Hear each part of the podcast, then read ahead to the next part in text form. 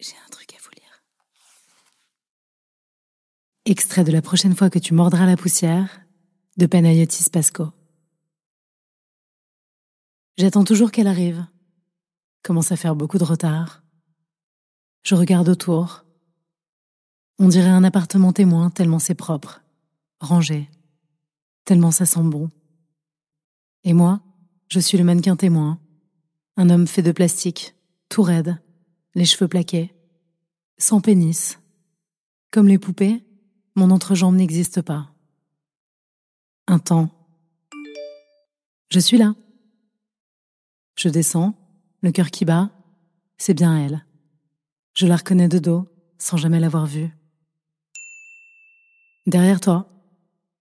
Elle se retourne, me voit, sourit, elle traverse, me rejoint, la bise, maladroite.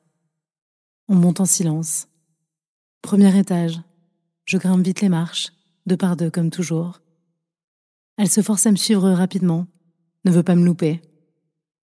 Ça sent bon chez toi. Merci. Et c'est bien rangé. Merci. Si seulement elle savait à quel point mon salon est à des années-lumière de ce qui se passe à l'intérieur de moi. Malaise. On ne sait pas quoi se dire. Impossible de faire la corrélation entre la jeune fille douce, attentionnée, timide, qui caresse mon chat, et celle qui m'a supplié de la baiser comme une chienne.